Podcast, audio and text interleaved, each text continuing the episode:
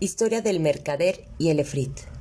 Cherezada dijo: He llegado a saber, oh rey afortunado, que hubo un mercader entre los mercaderes, dueño de numerosas riquezas y de negocios comerciales en todos los países.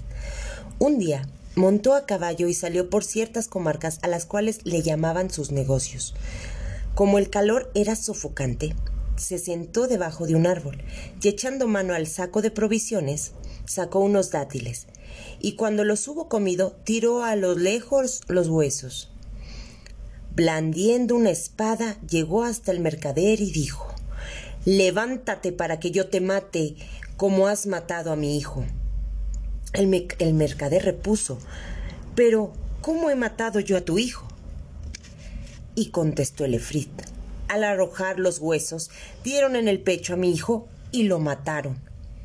Entonces dijo el mercader, Considera, oh gran Efrit, que no puedo mentir. Siendo como soy un creyente, tengo muchas riquezas, tengo hijos y esposa, y además guardo en mi casa depósitos que me confiaron. Permíteme volver para repartir lo de cada uno, y te vendré a buscar en cuanto lo haga. Tienes mi promesa y mi juramento de que volveré enseguida a tu lado, y entonces harás de mí lo que quieras. Alá es fiador de mis palabras. El Efrit, teniendo confianza en él, dejó partir al mercader. Y el mercader volvió a su tierra, arregló sus asuntos y dio a cada cual lo que le correspondía. Después contó a su mujer y a sus hijos lo que le había ocurrido, y se echaron todos a llorar los parientes, las mujeres, los hijos. Después, el mercader hizo testamento y tuvo con su familia hasta el fin del año. Al llegar a este término, se, resolvió a partir y tomando su sudario bajo el brazo, dijo adiós a sus parientes y vecinos y se fue muy contra su gusto. Los suyos se lamentaban dando grandes gritos de dolor. En cuanto al mercader, siguió su camino hasta que llegó al jardín en cuestión. Y el día en que llegó era el primer día del año nuevo, y mientras estaba sentado llorando su desgracia, he aquí que un jeique se dirigió hacia él, levantando una gacela encadenada. Saludó al mercader, le deseó una vida próspera y le dijo ¿Por qué razón estás parado y solo en este lugar tan frecuentado por los efrits? Entonces le contó el mercader lo que le había ocurrido con el efrit y la causa de haberse detenido en aquel sitio. Y el jeique, dueño de la gacela, se asombró grandemente y dijo, por Alá, oh hermano, tu fe es muy, una gran fe y tu historia es tan prodigiosa que si se escribiera con una aguja en el ángulo interior de un ojo, sería motivo de reflexión para el que sabe reflexionar respetuosamente. Después, sentándose a su lado, prosiguió. Por Alá, oh mi hermano, no te dejaré hasta que veamos lo que te ocurre con el Efrit. Y ahí se quedó, efectivamente, conversando con él, y hasta pudo ayudarlo cuando se desmayó de terror, presa de una aflicción muy honda y de crueles pensamientos. Seguía ahí el dueño de la gacela, cuando llegó un segundo jeique, que se dirigió a ellos en dos lebreles negros, se acercó, les deseó la paz y le preguntó la causa de haberse parado en aquel lugar frecuentado por los efrit. Entonces ellos se refirieron la historia desde el principio hasta el fin, y apenas se había sentado cuando un tercer jeique se dirigió hacia ellos, llevando una mula de color de estornio les deseó la paz y les preguntó por qué estaban sentados en aquel sitio. Y los otros le contaron la historia desde el principio hasta el fin. Pero no es ninguna utilidad al repetirla. A todo esto, se levantó un violento torbellino de polvo en el centro de aquella pradera, descargó una tormenta, se disipó después el polvo y apareció el efrit, con un alfanje muy afilado en una mano y brotándole chispas de los ojos.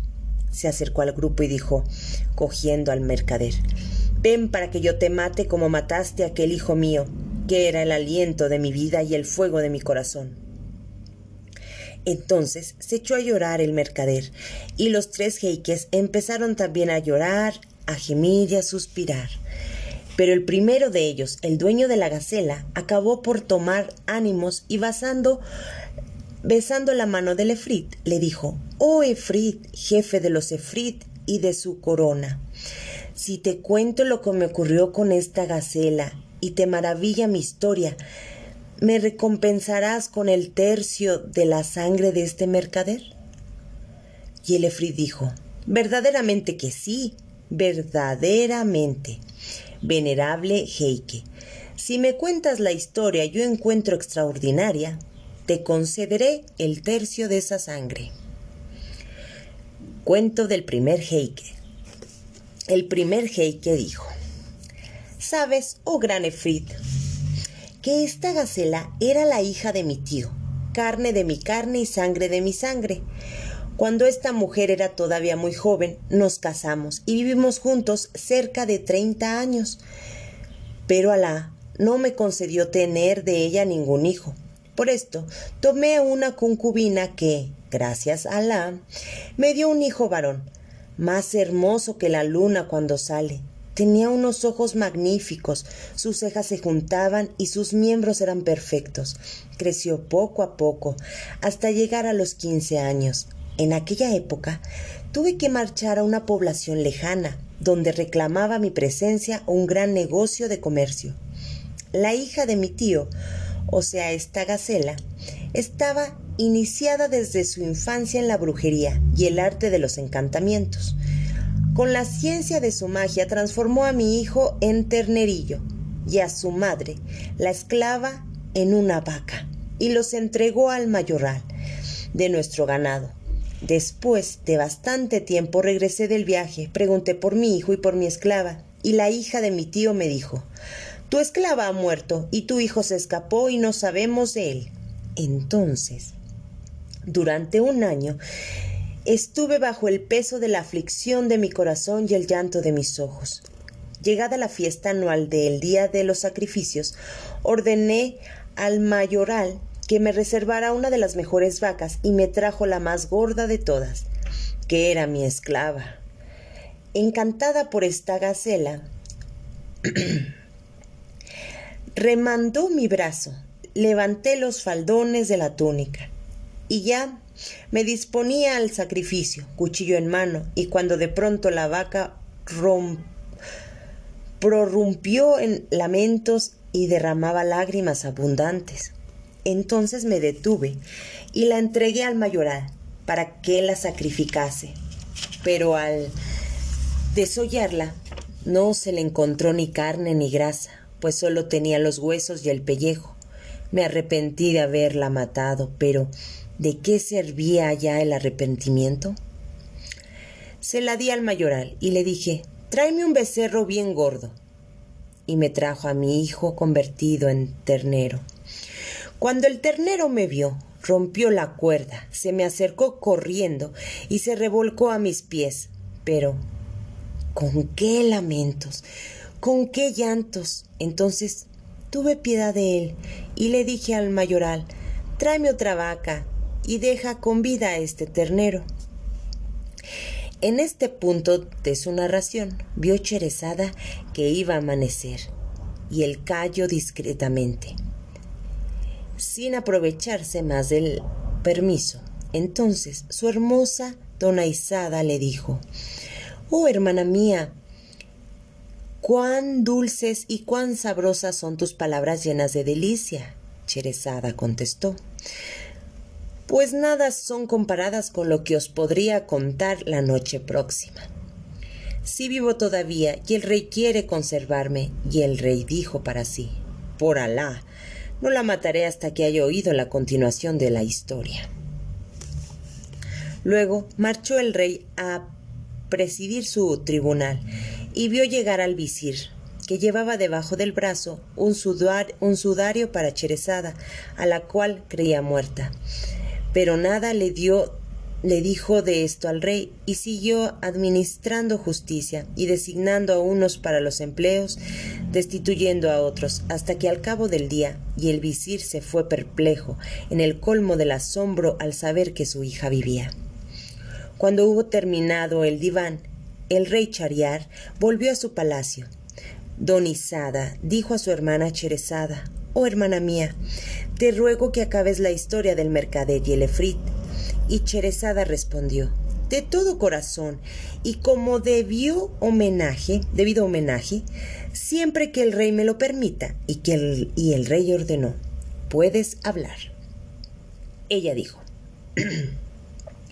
He llegado a saber, oh rey afortunado dotado de ideas justas y rectas, que cuando el mercader vio llorar al ternero, se enterneció su corazón y dijo al mayoral, Deja ese ternero en el ganado.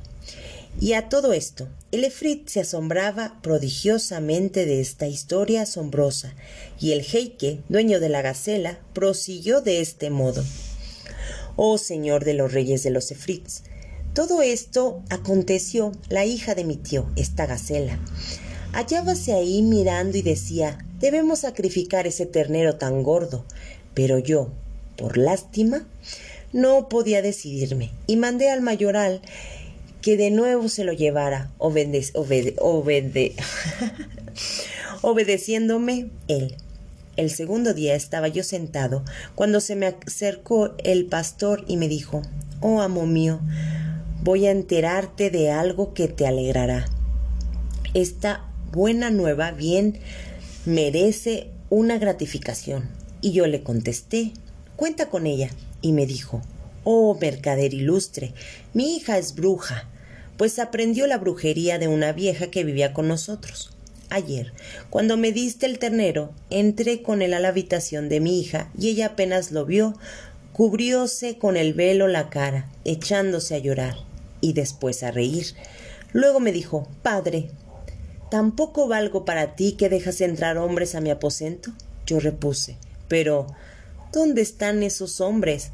¿Y por qué lloras y ríes así? Y ella me dijo El ternero que traes contigo es hijo de nuestro amo el mercader, pero está encantado. Y a su madrastra, la que lo ha encantado, y a su madre con él, me he reído a verle bajo esa forma de becerro, y si he llorado es causa de la madre del becerro que fue sacrificada por el padre. Estas palabras de mi hija me sorprendieron mucho, y aguardé con impaciencia que volviese la mañana para venir a enterarte de todo. Cuando oí, oh poderoso Efrit, prosiguió el jeique, lo que me decía el mayoral, salí con él a toda prisa, y sin haber bebido vino, creíme embriagado por el inmenso júbilo y por la gran felicidad que sentía al recobrar a mi hijo. Cuando llegué a casa del mayoral, la joven me deseó la paz y me besó la mano, y luego se me acercó el ternero revolcándose a mis pies. Preguntó entonces a la hija del mayoral ¿Es cierto lo que afirma de este ternero? Y ella dijo Cierto, sin duda alguna. Es tu hijo, la llama de tu corazón. Y le supliqué, oh gentil y caritativa joven, si desencantas a mi hijo, te daré cuanto ganados y fincas tengo al cuidado de tu padre. Sonrió al oír estas palabras y me dijo Solo aceptaré la riqueza con dos condiciones. La primera, que me casaré con tu hijo. Y la segunda, que me dejarás encantar y aprisionar a quien yo desee. De lo contrario, no respondo de mi eficacia contra las pérfida de tu mujer. Cuando yo oí, oh poderoso Efrit, las palabras de la hija del mayoral, le dije, sea, y por añadidura tendrás las riquezas que tu padre me administra. En cuanto a la hija de mi tío, te permito que dispongas de su sangre. Apenas escuchó ella mis palabras, cogió una cacerola de cobre llenándola de agua y pronunciando sus conjuros mágicos. Después roció en el líquido al ternero y le dijo Si Alá te creó ternero, sigue ternero, sin cambiar de forma. pero si estás encantado, recobra tu figura primera con el permiso de Alá el Altísimo. E inmediatamente el ternero empezó a agitarse y volvió a adquirir la forma humana. Entonces, arrojándome en sus brazos, le besé y luego le dije, por Alá sobre ti, cuéntame lo que la hija de mi tío hizo contigo y con tu madre. Y me contó cuánto les había ocurrido. Y yo dije entonces, oh hijo mío, Alá, dueño de los destinos, reserva a alguien para salvarte y salvar tus derechos. Después de esto, oh buen Efrid, casé a mi hijo con la hija del mayoral. Y ella, merced de su ciencia de brujería, encantó a la hija de mi tío, transformándola en esta gacela que tú ves. Al pasar por aquí, encontradme con estas buenas gentes y les pregunté qué hacían y por qué y por ella supe lo ocurrido a este mercader, y hube de sentarme para ver lo que pudiese sobrevenir. Y esta es mi historia. Entonces exclamó el efrit. Historia realmente muy asombrosa. Por eso te concedo como gracia el tercio de la sangre que pides. En ese momento se acercó el segundo jeique, el de los labrales negros, y dijo Cuento del segundo jeique sabes, oh señor de los reyes de los Efrits, que estos dos perros son mis hermanos mayores y yo soy el tercero. Al morir nuestro padre, nos dejó en herencia tres mil dinares. Yo con mi parte abrí una tienda y me puse a vender y a comprar. Uno de mis hermanos, comerciante también, se dedicó a viajar en las caravanas y estuvo ausente un año. Cuando regresó no le quedaba nada de su herencia. Entonces le dije, oh hermano mío, ¿no te había aconsejado que no viajaras? Y echándose a llorar me contestó, hermano, Alá, que es grande y poderoso, lo dispuso así. No puedes serme de provecho ya tus palabras, puesto que nada tengo ahora. Le llevé conmigo a la tienda y lo acompañé luego al hamán y le regalé un magnífico traje de, lo de la mejor clase. Después nos sentamos a comer y le dije, hermano, voy a hacer la cuenta de lo que produce mi tienda en un año, sin tocar el, al capital. Y nos partiremos las ganancias. Y efectivamente, hice la cuenta y halló un beneficio anual de mil dinares. Entonces di gracias a la que es poderoso y grande, y dividí la ganancia luego entre mi hermano y yo. Y así vivimos juntos días y días. Poco tiempo después quiso viajar, también mi segundo hermano. Hicimos cuanto nos fue posible para que desistiese de su proyecto, pero todo fue inútil. Y al cabo de un año volvió en la misma situación que el hermano mayor. Le di otros mil dinares que tuve de ganancia durante el periodo de su ausencia. Abrió una tienda nueva y continuó el ejercicio de su profesión.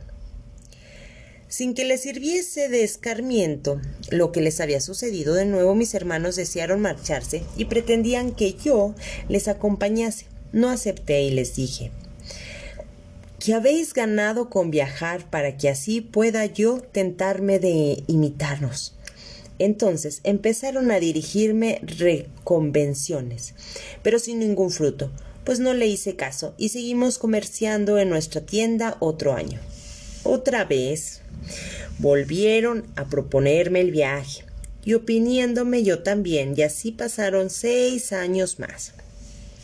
Al fin acabaron por convencerme y les dije, hermanos, contemos el dinero que tenemos. Contamos y dimos con un total de seis mil dinares. Entonces les dije, enterremos la mitad para poderlo utilizar si nos ocurriese una desgracia. Y tomé y tomemos mil dinares cada uno para comerciar al por menor. Y contestaron, Alá favorecerá la idea. Cogí el dinero y lo dividí en dos partes iguales. Enterré tres mil dinares y los otros tres mil los repartí juiciosamente entre nosotros tres. Después compramos varias mercancías, flatemos un barco y llevamos en él todos nuestros afectos y partimos. Duró un mes entero el viaje y llegamos a una ciudad donde vendimos las mercancías con una ganancia de 10 dinares por dinar. Luego abandonamos la plaza. Al llegar a orilla del mar, encontramos a una mujer pobremente vestida con ropas viejas y raídas. Se me acercó y me besó la mano y me dijo, Señor, ¿me puedes socorrer? ¿Quieres favorecerme? Yo, en cambio, sabré agradecer tus bondades. Y le dije, Te socorreré, mas no te creas obligada a la gratitud. Y ella me respondió, Señor, entonces cásate conmigo. Llévame a tu país y te consagraré mi alma. Favoréceme, que yo soy de las que saben el valor de un beneficio. No te avergüences de mi humilde condición. Al oír estas palabras, sentí piedad hacia ella, pues nada hay que no se haga mediante la voluntad de Alá, que es grande y poderoso. Me la llevé, la vestí con ricos trajes, hice tender magníficas alfombras en el barco para ella, y la dispensé una hospitalaria acogida llena de cordialidad. Después zarpamos. Mi corazón llegó a amarla con un gran amor, y no la abandoné ni de día ni de noche. Y como de los tres hermanos era yo el único que podía gozarla, estos hermanos míos sintieron celos, además de envidiarme por mis riquezas y por la calidad de mis mercancías, dirigían ávidas miradas sobre cuanto poseía yo, y se concentraron para matarme y repartirse mi dinero, porque el Chetián sin duda les hizo ver su mala acción con los más bellos colores. Un día, cuando estaba yo durmiendo con mi esposa, Llegaron hasta nosotros y nos cogieron, echándonos al mar. Mi esposa se despertó en el agua y de súbito cambió de forma, convirtiéndose en efrita. Me tomó sobre sus hombros y me depositó sobre una isla. Después desapareció durante toda la noche, regresando al amanecer y me dijo ¿No reconoces a tu esposa?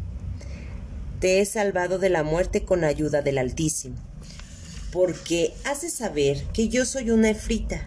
Y después, el instante en que te vi, te amo mi corazón, simplemente porque Alá lo ha querido. Y yo soy muy creyente de Alá y en su profeta, el cual Alá bendiga y persevere. Cuando yo me he acercado a ti, en la pobre condición en que me hallaba, tú te avinaste y de todos modos a casarte conmigo. Y yo, en justa gratitud, he impedido que aparezcas ahogado. En cuanto a tus hermanos, siento el mayor furor contra ellos y es preciso que los mate. Asombrado de sus palabras, le di gracias por su acción y le dije No puedo consentir la pérdida de mis hermanos. Luego le conté todo lo ocurrido con ellos desde el principio hasta el fin, y me dijo entonces Esta noche volaré hacia la nave que los conduce y la haré zozobrar para que sucumban. Yo repliqué, por Alá sobre ti, no hagas eso. Recuerdo que el maestro de los proverbios dice, oh tú, compasivo del delincuente, piensa que para el criminal es bastante castigo su mismo crimen, y además considera que son mis hermanos. Pero ella insistió, tengo que matarlo sin remedio. Y en vano imploré su indulgencia. Después se echó a volar llevándome en sus hombros y me dejó en la azotea de mi casa. Abrí entonces las puertas y saqué los tres mil dinares del escondirijo. Luego abrí mi tienda y después de hacer las visitas necesarias a los saludos de costumbre compré nuevos géneros. Llegada la noche, cerré la tienda y al entrar en mis habitaciones encontré estos dos lebreles que estaban atados en un rincón. Al verme se levantaron, rompieron a llorar y se agarraron de mis, a mis ropas. Entonces acudió mi mujer y me dijo, son tus hermanos. Y yo le dije, ¿quién los ha puesto en esta forma? Y ella contestó, yo misma. He rogado a mi hermana más versada que yo en artes de encantamiento, que le pusiera en ese estado. Diez años permanecerán así. Por eso, oh Efrit poderoso, me ves aquí, pues voy a busca de mi cuñada, a la que le deseo suplicar los descendentes, porque van ya transcurridos los diez años. Al llegar me encontré con este buen hombre, y cuando supe su aventura no quise marcharme hasta averiguar lo que sobreviniese entre tú y él. Y este es mi cuento. El efrit dijo. Es realmente un cuento asombroso, por lo que te concedo otro tercio de la sangre destinada a rescatar el crimen. Entonces se adelantó el tercer Heike, dueño de la mula, y dijo al efrit Te contaré una historia más maravillosa que la de estos dos, y tú me compensarás con el resto de la sangre. El efrit contestó, que así sea. Y el tercer Heike dijo, este es el cuento del tercer Heike. Oh sultán, jefe de los efrit, esta mula que ves aquí era mi esposa. Una vez salí de viaje y estuve ausente todo un año.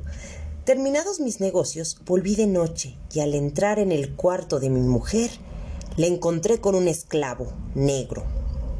Ay, un esclavo, omitamos el negro. Estaban conversando y se besaban haciéndose salamerías. Al verme, ella se levantó súbitamente y se abalanzó a, a, mí con una vasija de agua en la mano. Murmuró algunas palabras luego y me dijo arrojándome el agua, sal de tu propia forma y revístete al de un perro. Inmediatamente me convertí en perro y mi esposa me echó de la casa. Anduve vagando hasta llegar a una carnicería donde me puse a roer huesos. Y al verme el carnicero me cogió y me llevó con él. Apenas penetramos en el cuarto de su hija, ésta se cubrió con el velo y recriminó a su padre. ¿Te parece bien lo que has hecho? Traes un hombre y lo entras en la habitación. Y repuso el padre. ¿Pero dónde está ese hombre? Ella contestó. Ese perro es un hombre. Lo, he, lo ha encantado una mujer, pero yo soy capaz de desencantarlo. Y su padre le dijo, por Alá sobre ti, vuélvele su forma, hija mía. Ella cogió una vasija con agua y después de murmurar un conjuro, me echó unas gotas y dijo, sal de esa forma y recobra la primitiva. Entonces volví a mi forma humana. Bebe la mano de la joven y le dije, quisiera que encantases a mi mujer como ella me encantó. Me dio entonces un frasco con agua y me dijo, si, si encuentras dormida a tu mujer, rocíala con esta agua y se convertirá en lo que quieras. Efectivamente, la encontré dormida. Le eché el agua y dije, sal de esa forma y tómala de una mula y al instante se transformó en una mula. Y es la misma que aquí ves, sultán de reyes de los efrits. El efrit se volvió entonces hacia la mula y le dijo, ¿es verdad todo esto? Y la mula movió la cabeza como afirmando, sí, sí, todo es verdad. Esta historia consiguió satisfacer al efrit que, lleno de emoción y de placer, hizo gracia al anciano del último tercio de la sangre. En aquel momento, Yerezada vio aparecer la mañana y discretamente dejó de hablar, sin aprovecharse más del permiso. Entonces su hermana Donizada dijo Ah, hermana mía, cuán dulces, cuán amables y cuán deliciosas son en su frescura tus palabras. Y Cherezada contestó Nada es eso comparado con lo que te contaré la noche próxima si vivo aún, y el rey quiere conservarme. Y el rey se dijo, por Alá, no la mataré hasta que le haya oído la continuación de su relato, que es asombroso. Entonces el rey marchó a la sala de justicia. Entraron el visir y los oficiales, y se llenó el diván de gente. Y el rey juzgó, nombró, destituyó, despachó sus asuntos y dio órdenes hasta el fin del día. Luego se levantó del diván y el rey volvió al palacio.